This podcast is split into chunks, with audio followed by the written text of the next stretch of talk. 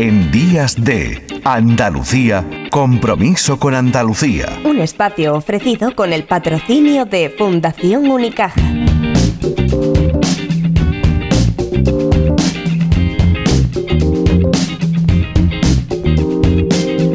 Hola Ana, buenos días.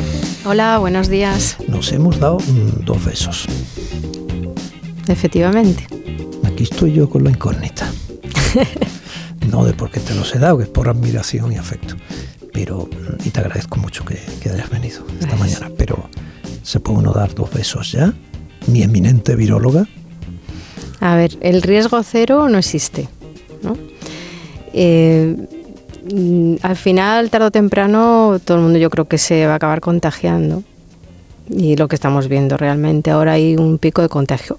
Si no quieres contagiarte, es verdad que tienes que minimizar. Pero hombre, yo creo que por acercarse un momentito y más es acercar la, la cara un poco, mientras no estés todo el rato ahí, ¿sabes? Yo no, Tú, no hombre, creo que yo sea para todo el rato en tu cara no iba a estar. Por Eh, eso, no por, por eso. A ver, no porque me desagrade, porque lo considero innecesario y...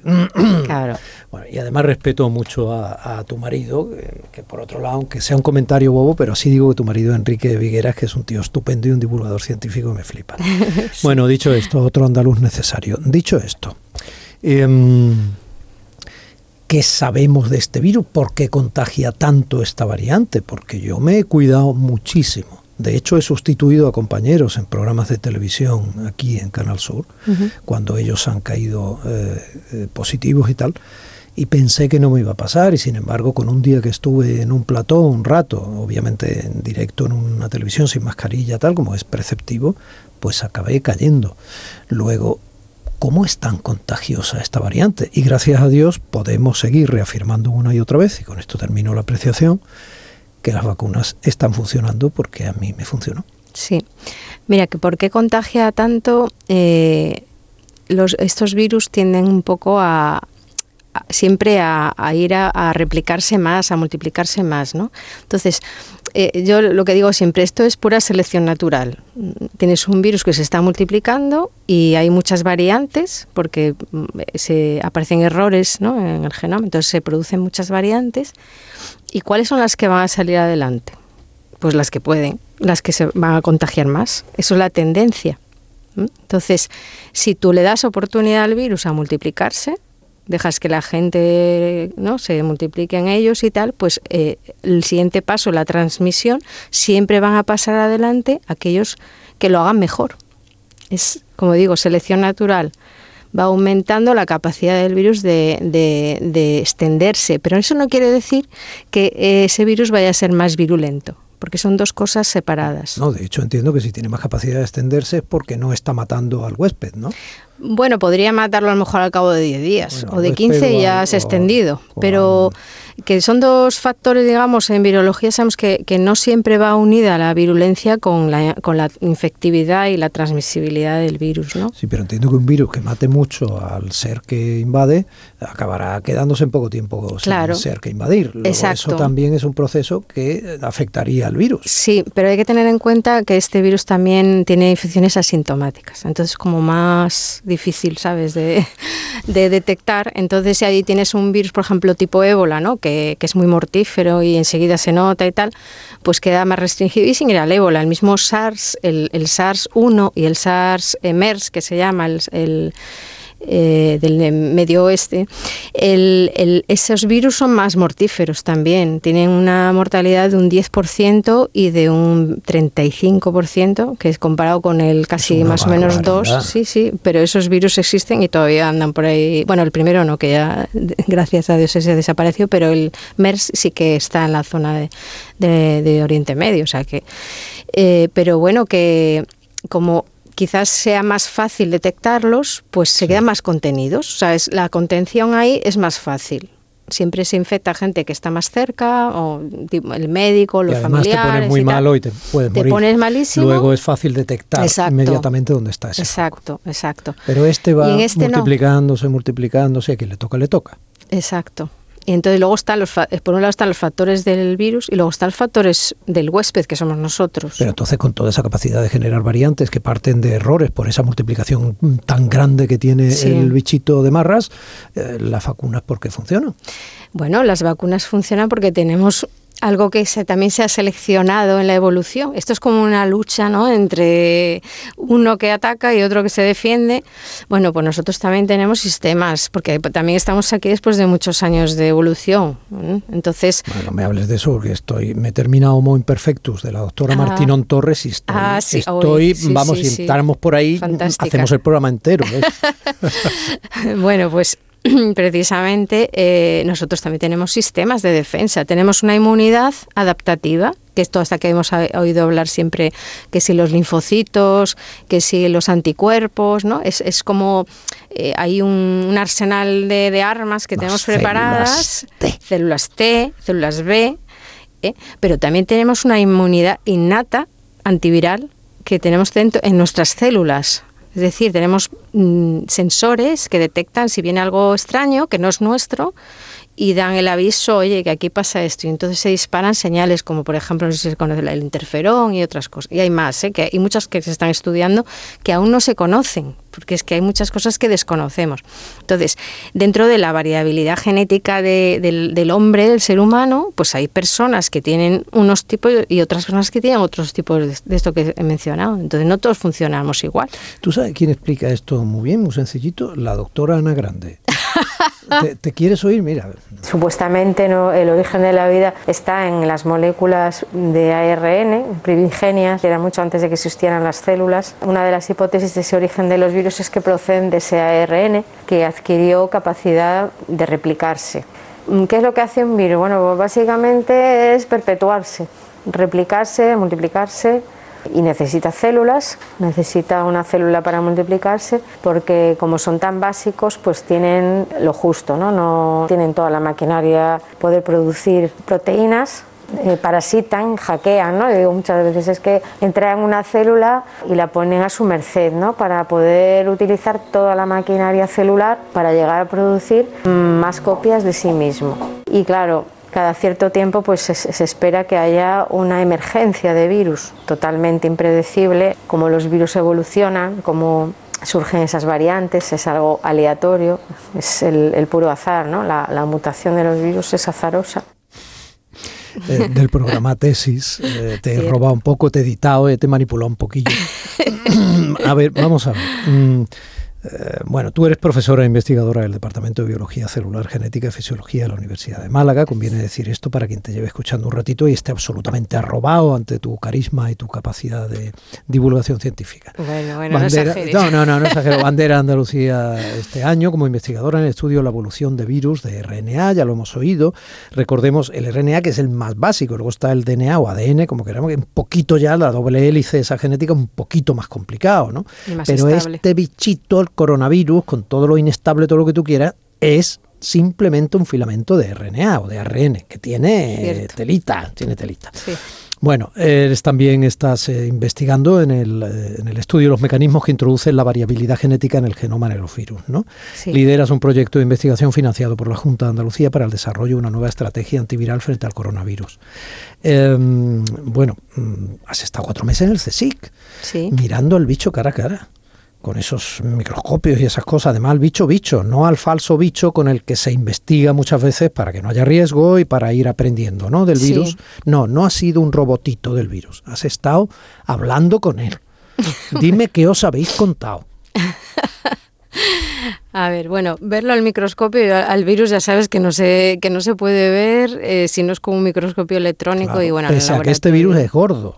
Sí, dentro de los virus de ARN eh, es el que digamos tiene el genoma más grande. Luego lo que es la estructura del virus tampoco es mucho más grande que. Y el tamaño importa. El tamaño del ARN importa, pero, pero bueno, mm, a veces tampoco tan a favor del virus. Depende de cómo se vean las cosas, ¿no?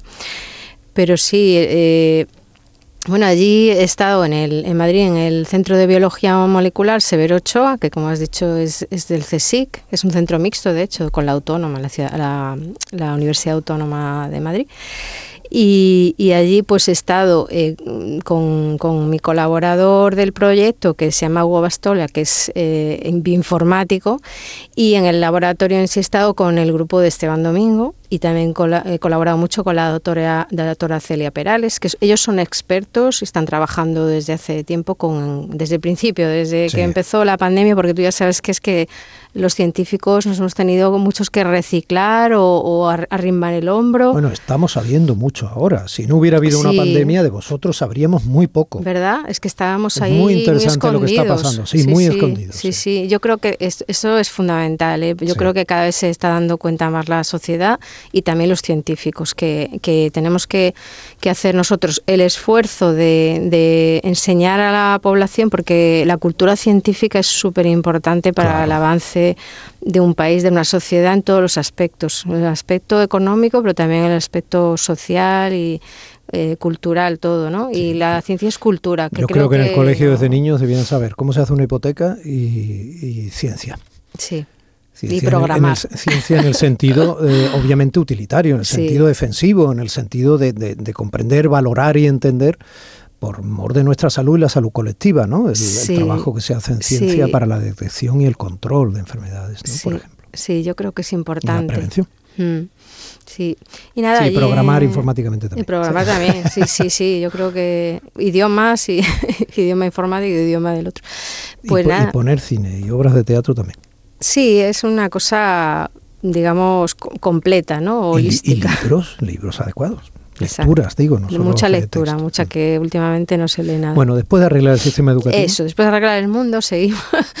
Yo, eso, pues he estado en, el CBM, he tenido la, suerte, vaya, porque yo creo me considero privilegiada, porque allí tampoco en, el centro donde he estado eh, tiene un laboratorio de nivel de seguridad 3, que tampoco hay muchos por, por España, ¿no?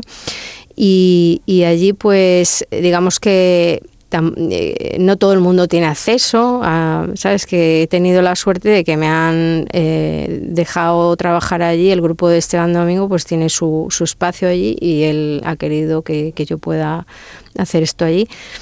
Y em, seguimos colaborando de hecho y luego pues que tiene un equipo de gente maravillosa. y eso te ha permitido mirar al virus a la cara. Exacto, que, es fundamental, que, te, que quiero decir que, es fundamental tener un, buen equipo de gente porque esto, la ciencia es que no se hace solo, ¿sabes? se hace en grupo. Entonces luego tú tienes tus ideas y te las dejan llevar a cabo, pides dinero a la Junta de Andalucía, te lo concede, pero luego tienes que estar allí y trabajar. Y si no, si no tienes buenos técnicos alrededor, si no tienes eh, gente que, que, sepa hacer su trabajo, pues al final no te sale nada. ¿no? Entonces yo tengo la suerte de estar en un sitio donde todo funciona muy bien porque las personas que, que están allí lo, lo, hacen fenomenal y además son gente majísima y entonces he podido pues ver eh, no al virus en sí mismo ya te digo porque no teníamos un microscopio electrónico que normalmente no se ve así se ve con un microscopio óptico y ves las células y ves el efecto del virus sobre las células y realmente te das cuenta de los, lo devastador que, que es para, para las células. Tú has ido ¿eh? relacionándote con el virus a través de sus efectos. Claro. Tú has ido viendo lo que va haciendo. Claro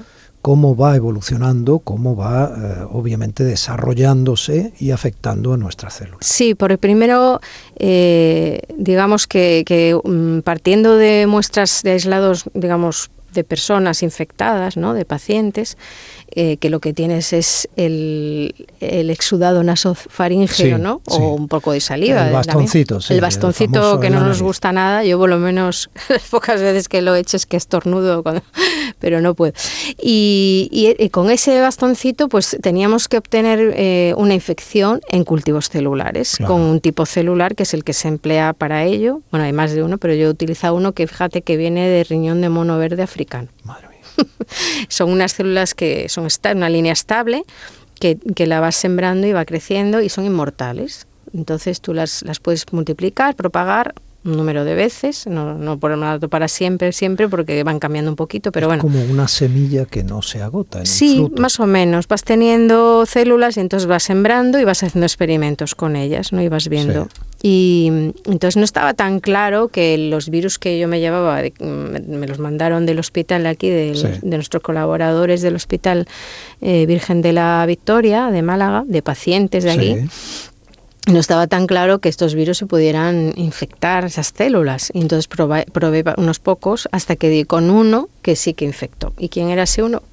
Pues hemos visto después que era la cepa, o sea, la cepa, la variante Omicron. Claro, esta que estamos diciendo que infecta tanto, es tremendo. las, los otros no infectaron también, pero esta infectó, igual que infectó a las personas bien, infecta también a los, los resultados de todos esos eh, estudios, eh, ¿los tenéis ya todos? No, supongo que no, que estáis todavía trabajando, ¿no? Claro, no. Eh, nosotros, mira, te voy a contar. La, el proyecto tiene como cuatro objetivos. Entonces, el primer objetivo era analizar muestras de pacientes, utilizar técnicas de secuenciación masiva en las que se obtienen millones de secuencias de cada uno, y luego eh, pues analizar eso para ver qué, qué mutaciones, qué variantes estaban ahí en, esa ¿eh? población. por el micro ¿eh? y el ordenador, ¿no? Sobre todo ordenador, bueno, y mi estudiante. Esa es la primera, la segunda, la tercera y la cuarta. Me las tienes que decir en medio minuto. Ah, vale, bueno, pues las, la siguiente fue diseñar la estrategia basándonos en esos, en esos cambios que tenía el virus,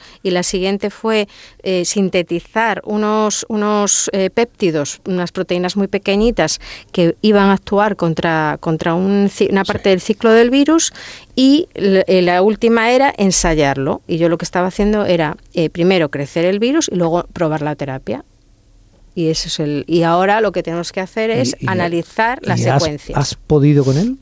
Pues mira, eh, a ver, yo no soy muy de decir las cosas sin haberlas analizado a fondo, pero de entrada, así de pinta, digamos, eh, eh, lo que estaba haciendo estaba funcionando bastante bien con, y bajaba bastante la efectividad del virus. Madre mía, me quedo con esa, con esa esperanza. pero tengo que analizarlo a fondo. Claro, ¿eh? claro, no quiero que esto sea una frivolita doméstica. No, pero... no, no, pero estoy contenta, estoy contenta porque he visto que funcionaba. Podía no funcionar, podía no funcionar. Ana, yo sabía que hablar contigo iba a ser, yo esto lo sabía, lo que nos está pasando no lo sabía.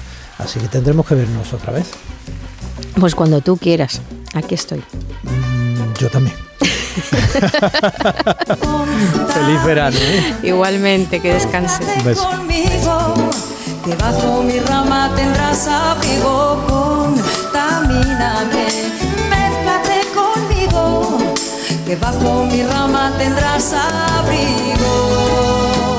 Gente de excelencia que trabaja 11 horas sin quitarse un traje que parece espacial, como eh, es el caso de Ana Grande en estos meses que ha estado allí en, Madrid, en el CSI. ¿no?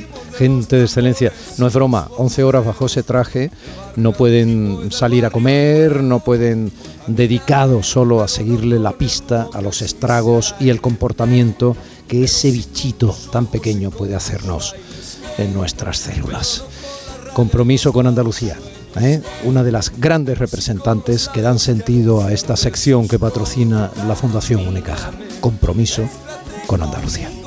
Compromiso con Andalucía. Un espacio ofrecido con el patrocinio de Fundación Unicaja. Entidad social comprometida con Andalucía. Domi del Postigo en Canal Sur Radio. Días de Andalucía.